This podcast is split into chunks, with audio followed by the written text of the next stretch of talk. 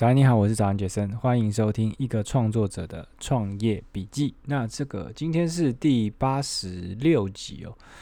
啊，离这个一百集越来越近了，一点啊兴奋的感觉都没有，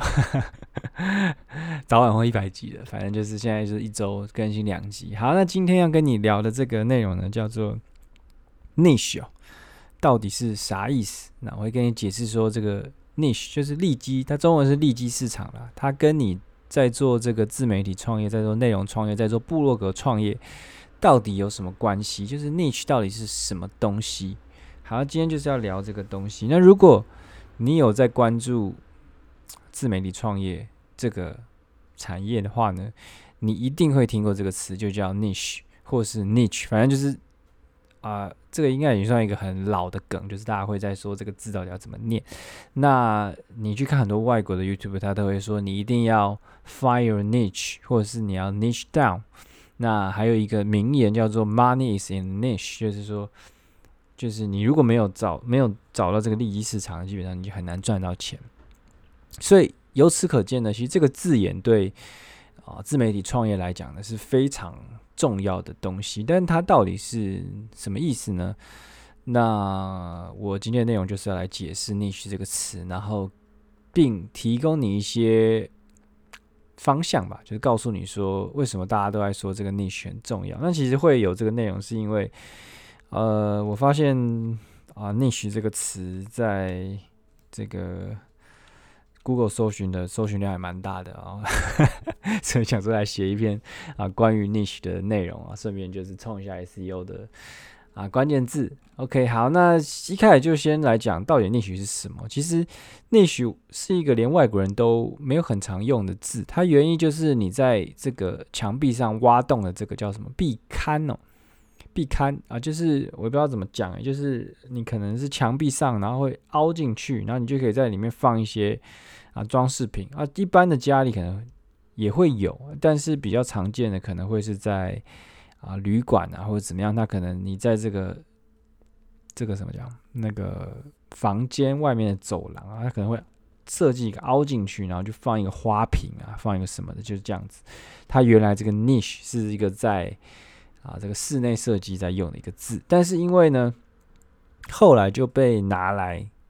拿来用。就是当自媒体人就可以把这个东西当做利基市场来用。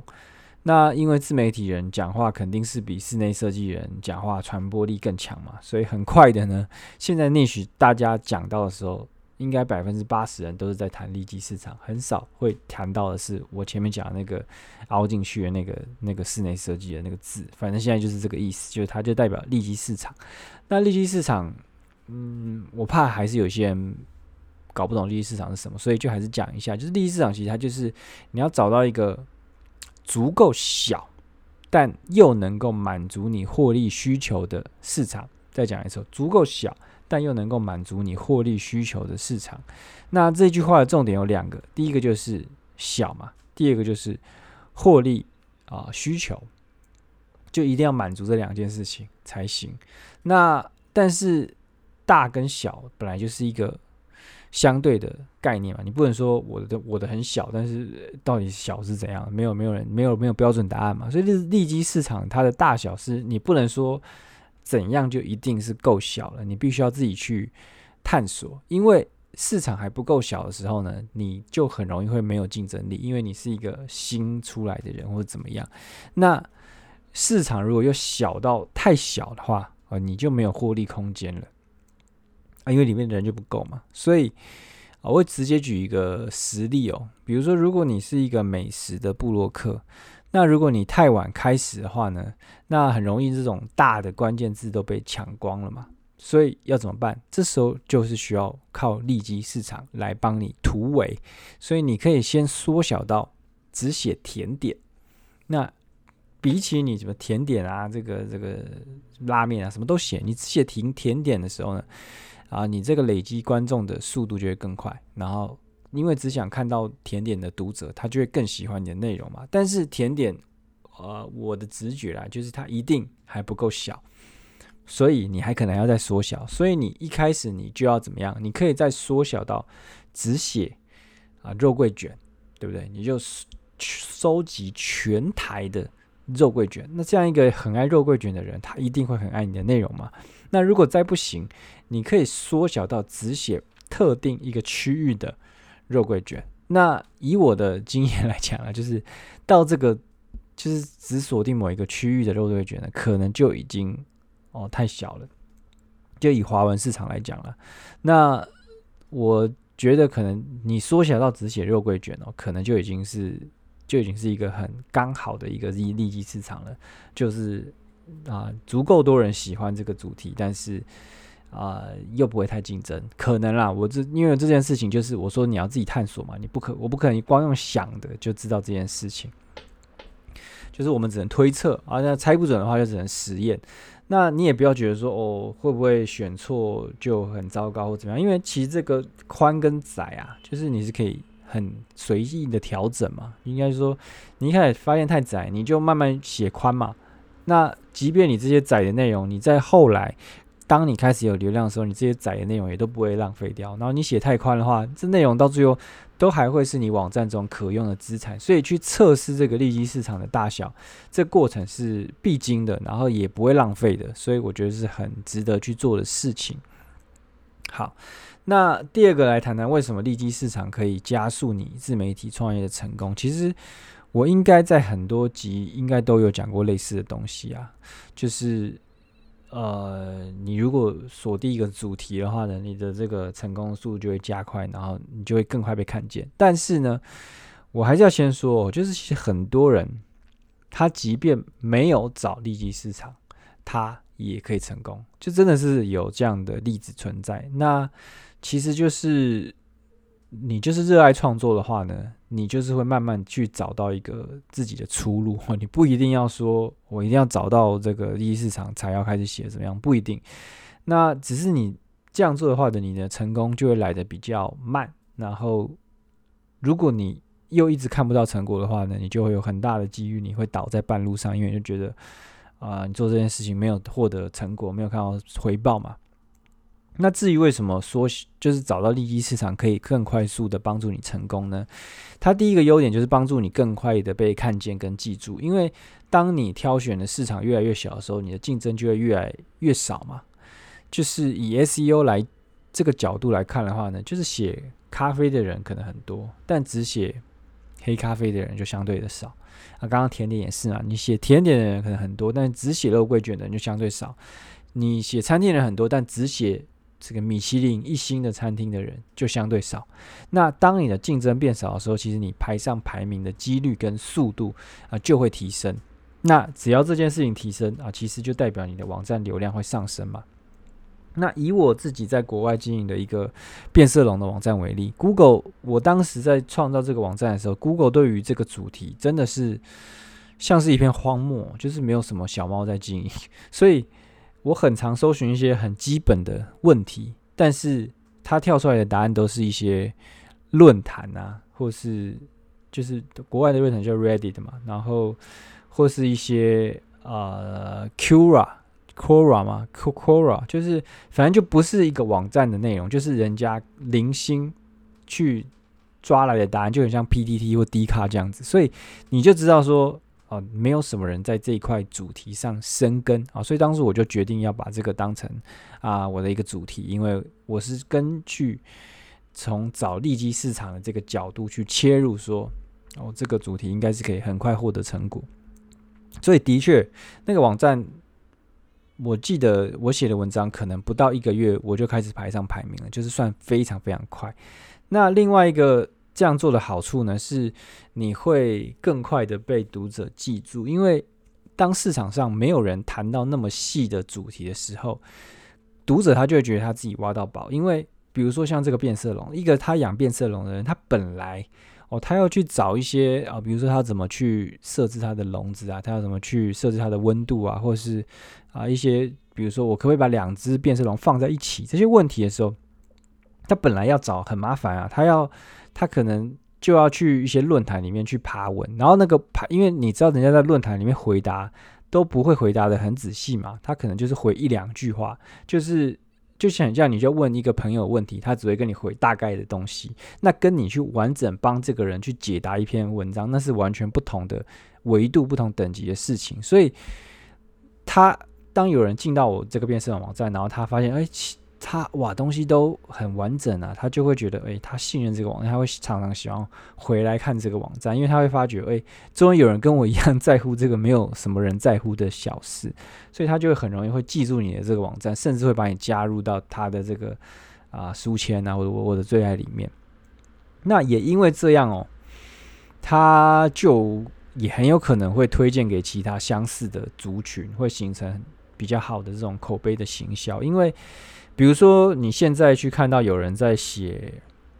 啊，比如说刚再再回到那个甜点的例子，好，就是你看到一个网站，他都什么都写，他写的都甜点，那即便他也有介绍一些这个肉桂卷，那你如果因为你如果很爱吃肉桂卷的，你可能会认识几个跟你差不多啊一样很喜欢吃肉桂卷的人。那如果你今天发现一个网站呢，哇，它全部。都是肉桂卷，它就是全部整理肉桂卷的东西。那你是不是很有可能会把这个网站推荐给你那个也很爱吃肉桂卷的朋友？跟如果你写了，你又写了肉桂卷，又写了啊这个还有什么甜点？可丽可可丽露，还有什么忘记了？柠檬塔，反正你就什么都写，就填很多甜点。那你想要推荐给别人的机会就会变低嘛？因为你就觉得，哎，这个网站好像没有那么。专属于这个人，因为他那个人是很喜欢吃肉桂卷，那你就觉得哇，这个只写肉桂卷的这个网站呢，好适合推荐给他哦，因为他就是一个这样的人嘛，对不对？所以就很容易去形成一个线下的 SEO，就是叫口碑行销啦。OK，好，那再来呢，这个利基市场的第二个优点呢，就是帮助你更快的被去信任。那其实。我在应该还没有还没有谈到了，在是在网站，应该在网站里面有一篇文章就写说，其实你这个自媒体创业呢，就分成三个步骤嘛。第一个是这个流量 traffic，第二就是信任 trust，然后最后才是一个这个变现，就是 monetize。所以信任是在你自媒体创业这个过程中很重要的一个环节，所以。当你去寻找你的利基市场，然后你把你的主题缩小之后呢，你就会更快的去建立你在这个领域里面的权威感。那就是，我觉得这这应该就很直觉了，就是你即便你的内容是。同样等级的，就是这样。再再讲回刚刚那个肉桂卷的例子好了，就是两个人都一样写肉桂卷，但是写差不多好。但是一个人他的网站就只谈肉桂卷，一个就是有谈很多有的没的甜点的时候，你就是会很自然的认定哦，这个只谈肉桂卷的人他比较厉害，他对肉桂卷的研究比较深，因为大家就是很应该说很少人他愿意可以这么去把自己的。啊，领域给缩小，很少人会愿意谈这么细，谈这么深，所以其实读到的人呢，他就很容易会视你为这个领域的啊专家。那其实就算应该不是说是不是外面看起来是这样，其实你自己如果找到一个利基市场，就是在这个领域里面钻研，其实你真的你自己就是会懂得比别人多，因为。我们的注意力通常都是很发散的嘛，就是散在各个地方，东这边看一下那个，那边看一下那个，然后就什么都想研究一下。那如果你可以让你自己的专注力放在，就是只在肉桂卷上，你就会开始发现，哇，原来有这么多肉桂卷的东西你是不知道的。就当你只要把你的注意力放在某一个特定的东西上面的时候，你就会开始发现，哇，这个东西的背后的世界。有这么大哦，这样子，那其实就是这样子，就是你就会更快建立你的权威感，更快的被信任。好，那再来是这个挑选利基市场的三个注意事项。那其实我觉得挑选主题一直都是一个，嗯，不管你是要做自媒体创业，你要做部落格创业，就是很容易让人家啊、卡住的一个点。所以我再多讲几个，就是挑选主题的注意事项。那第一个注意事项是有没有市场是很重要的，就是无论你今天是啊、抱着就是副业啊或者创业的心情来做这件事情，我觉得有没有市场都还是你必须要做的一个首要考量。什么叫做有没有市场？就是有没有人在这个领域中啊做持续的消费，或者说在这个领域中的人，他到底啊有没有钱？就这样讲就好了。像是前一阵子我在这个杰森聊聊的时候，有跟一个人聊天，他就他说他在这个他被隔离的时候呢，他就他发现他在隔离的那段时间，他觉得他开始对桌游产生很强烈的兴趣，所以他想问我，他就问我说，桌游能不能当了他的布罗格的主题，或是自媒体创业的主题？那我当下我想了一下，我就觉得嗯不行，我跟他讲说。我就我是给他否定的答案了。那因为我觉得就是桌游的消费力哦，其实并不高。那的确是有一群人哦，他可能会怎么讲，收集大量的桌游，或是或是在桌游上花一些钱。但是我觉得大部分的人他都是休闲玩家。那这些人在桌游上花的钱，一整年可能不会超过一千元。哦，对不对？像是我也会玩桌游，但是我一年在桌游上花的钱可能连五百元都不到吧，就顶多是去桌游店去租，对不对？所以啊、然后再来是桌游，它是一个休闲的活动。那休闲活动它的问题在哪？问题就在于它很容易会被取代，然后它很容易会被放弃。就是比如说，像是。COVID-19 来的时候呢，大家都还是会吃饭嘛，你还是要去上班嘛，但是可能你就不会去玩桌游了，因为我为什么要去冒着一个可能会染疫的风险去玩桌游？除非你真的是对他热爱到一个极致，才有可能会做这件事嘛，不然大部分人他就会觉得哦，这是一个可舍弃的东西嘛，因为它就是一个休闲活动，我不玩也不会啊怎么样哦，所以我就觉得它不是一个很好的主题。那这就是从需求面来看，当然就是如果你对热对桌游真的热血到不行，就是非常有热情，你天天就想谈桌游的事情，我也认为你还是有可能会在桌游这个主题上去杀出一条血路啊！我只是就客观的角度，然后就市场面这个角度来跟他讲说，我认为啦，就是桌游并不是一个很好的主题。那其实像我的那个变色龙。其实我后来也发现，它不是一个太好的主题，因为大家在变色龙上花的钱也是很有限的，它就只有一开始去做这个可能饲养的空间上啊，去布置这个空间是比较花钱的。那其他，因为你不会一直买新的变色龙嘛，然后你这个变色龙的这些知识呢，其实你啊学一次就就就知道了。然后它也一样，它也不是刚需，就是，然后它也应该是说。变色龙，你养变色龙这件事情也没有太多啊进步的空间哦，就是你就是把它养活嘛啊，你也不能说养到去比赛，或是你把它养到怎么样哦，就没有。所以这个我就认为它不并不是一个太好的主题，但又一样，就是你一样是可以在这边杀出一条血路怎么样？但是就是就一个成功率来讲啊，它是一个属于比较难以成功的一个主题。那有一句话叫做“站在风口上，猪都能飞”。那我觉得挑选主题呢，就有点像在找风口，对不对？但是呢，你不能一味的去找风最大的，你要挑一个你能飞得起来的。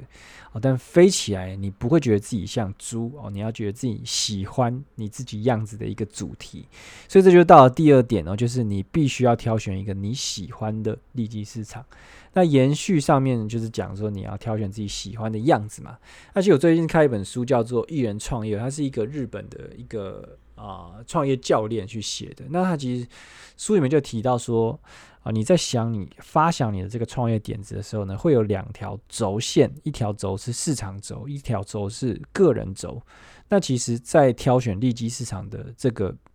逻辑也是一样，那市场周期就是上上一面上一趴在讲的，就是市场有没有需求是很重要的，就是关系到你到底能不能赚到钱。因为你一个事业如果赚不到钱，就是没办法维持下去，就是这么现实的事情啊！你不要说你对他很有热情、很有兴趣什么，但是如果最终来讲，他没办法为你生活带来。营养没办法让你存活下去的话，你最终必须要把它舍弃，或是它最终就只能是你的兴趣这样子。那第二点回到个人轴，就是说你喜不喜欢这件事情。虽然我把我前面是把市场放在第一个讲，但我觉得有时候喜不喜欢可能比有没有市场还重要。就是我前面也在讲了，就是如果即便是在一个没有市场的主题里面，只要你对它的喜欢是足够的，你都有可能会杀出一条血路。因为这是其实这是个自媒体创业或是部落格创业，就是一个持久战嘛。那其实大部分的人呢，他都没有办法在一个他没有什么兴趣的主题里面打持久战。对不对？那以我自己来讲呢，其实我另外一个部落格就是谈菲律宾嘛。那其实菲律宾这个主题很不错，就以利基市场的角度来看，它很不错。在台湾人，在台湾谈的人很少嘛。然后其实它也有不错的变现的空间，比如说啊、你可以去做这个跟旅游的一些配合啊，或是啊、菲律宾游学啊，或是一些这个菲律宾课、菲律宾语的课程的。的联盟行销或者怎么样都可以，我觉得他其实也是有很多可以变现的想法，但我自己就普通，我对这一菲律宾的东西就是普通喜欢。那其实我是喜欢谈一些会去写那边，我觉得可以写，我可以满足我创作的乐趣，然后可以写一些好笑的东西。我喜欢的是这个，而不是喜欢菲律宾这个主题。所以我比如说我在。在在做那个主题，遇到一些不顺的事情，比如说有人批评啊，或是会有人说歧视啊，因为啊，你可能去谈一些文化的东西，就很容易会被说歧视等等的。那当我在那些主题遇到这些事情的时候呢，我就会觉得挺消极的，然后不想怎么去处理，因为我就觉得，因为它就不是一个我 那么热爱的一个主题，所以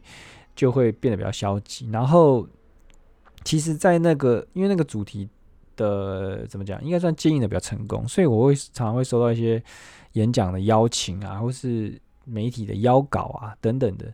那我也都会怎么讲，它就不会是我的第一优先，我会常常把它拒绝，或是就拖延，拖老半天没有去写这样子。就是因为你你没有原生的热情的时候，你就很没办法从这个创作的过程中得到太多快乐。那一旦没有办法得到太多快乐，你就很容易会把它延宕，然后你就会去思考说，诶，啊，做这件事情呢，可以获得多少的收获啊，这样子。但你这样去算的时候，其实你就会觉得啊，有些事情好像 不划算，你就不做了这样子。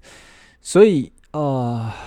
嗯，就是这样。我觉得你挑一个喜欢的主题是很重要的。当然，就是如果你用一个怎么讲，敬业，你用一个工匠的心情去面对利基市场，当然也是可以。摒除个人喜好呢，你就靠一个铁的纪律，你就是把这个当成一个你赚钱的一个事业来去做，哦，当然也是可以的。但我觉得，既然你都已经要来做自媒体创业了，其实你要挑一个自己做起来喜欢的，这样做起来才会快乐嘛，是不是？那其实快乐、幸福本来就也是我们人生更应该追求的目标，对不对？所以，如果你都已经来做这种自媒体创业，就是你又做的好好像很辛苦，那你还不如回去 你的就是做上班族回职场算了，对不对？好，那第三点啊、就是这个考虑一下利基市场它的未来性如何哦。前面有说这个站在风口上猪都飞起来，这句话是千真万确的，就是你能不能成功，其实很大程度跟你挑选的主题是直接相关的啊。有时候你挑对了，就算你做的。不怎么样哦，也可以很快的看见成果。那反之呢？你如果挑错了，有时候可能做做到就是累爆了，然后还是看不到什么成效。那以我自己另外一个自媒体为例哦，就是我大概去年十月的时候呢，我就那时候就觉得这个 crypto 加密货币呢，它绝对会是一个趋势哦。但我其实没有没有预料到它会这么快就起飞哦。那时候我就觉得，诶，我一直都觉得这个。啊、加密货币会是未来趋势，所以那时候我就在那时候啊、开了一个 YouTube 的频道。那其实那时候开也不是，也没想太多啊，就觉得这是一个应该算是一个实验吧。如果想要做一个 YouTube 频道，早晚都想要做，那终于找到一个我觉得可以做的一个主题。结果因为就挑对主题了嘛，所以就非常快就看到成果。我就不到半年的时间，我就用就是用 Webcam 嘛，就是这个 荧幕的摄影机就。累积了超过五千多个订阅者，还成功就是开启这个这个 Google 广告变，就应该那个 YouTube 广告变现要好像要一万个小时观看跟一千个订阅你才可以开嘛。所以我非常快就累积到，好像一两个月就累积到可以开那个变现了。然后还有甚至是有这个交易所是要跟我签约的，就是他每个月会付钱给我啊，我就只是要拍一两支片给他这样子。但是因为啊，因为交易所我没有太喜欢，所以我就后来我是没有签这个约。然后我也我也觉得那个评那个主题其实我没有到非常非常有热情，所以我也没有想要被绑住这样子。OK，那这就是挑对主题嘛，就是他他就是很快就引爆了。那像我自己早安杰森的频道，哎、其实我就很认真经营啊，也不是很认真啊，就是至少比那个这个加密货币的频道认真，就是我。呃，不论是拍摄的品质啊，或者是脚本的设计啊等等，我都是比较认真的。但是到现在也才一百多个 订阅者嘛，所以成长的速度是差非常非常多的。那这就是主题选择的差异嘛。那就这样，那其实也不一定，就不一定要挑在这个风口上的主题，因为有时候风来得快，去得也快。就像就像 Crypto 啊，虽然我相信 Crypto 一定还会再回来，但是现在 Crypto 可能就。没那么夯了，对不对？那我认为你只要确认说这个领域它未来都还会持续存在、持续保有市场就好了。就你这个主题就可以做，因为你如果你喜欢，然后它又有市场，我觉得这个主题你就可以做。因为很多产业它可能是啊夕阳产业，那你如果硬跳进去呢，啊可能就是慢性自杀。无论你多有天分都一样，因为就比如说像是纸本媒体就是这样嘛，就是如果。你你比如说三四年前你跳进去《纽约时报》去做他的专栏记者，那即便你很有天分，你也很有可能薪水就是比不过一个在加密货币里面当工程师的人，对不对？就是这样，就是你挑对产业，然后你挑对风口，挑对主题呢，对你的未来是会影响非常大的，所以才会有那句名言嘛，说选择比努力还重要嘛。OK。好，那就是这就是今天的内容了。那其实这样你应该就能理解啊利基市场的意思了吧？那啊，其实后来我发现一件很重要的事情，就是如果你发现你自己卡在利基市场，就是挑选利基市场的时候卡关很久，那最好的做法就是不要再挑了，先开始写再说。因为我自己在呃，我自己跟很多人聊，我就发现他们很多人会卡在这这一点，那我就觉得。其实没必要卡那么久，因为其实我自己在挑的时候，我也做了很多功课啊，我也想了很久要怎么挑，然后，但是挑到最后我还是换了这么多个 niche 嘛，所以。就是你很难一开始就把事情做对，你必须要跳进来做，做做做做，你才会发现哦，啊，原来这些东西是这样运作的，然后这个是 work，那个是不 work，然后你因为像因为我换过这么多的主题，所以我就很清楚可以知道说我喜欢什么，然后我会知道说哦，在哪些领域中我可以很心甘情愿的花时间去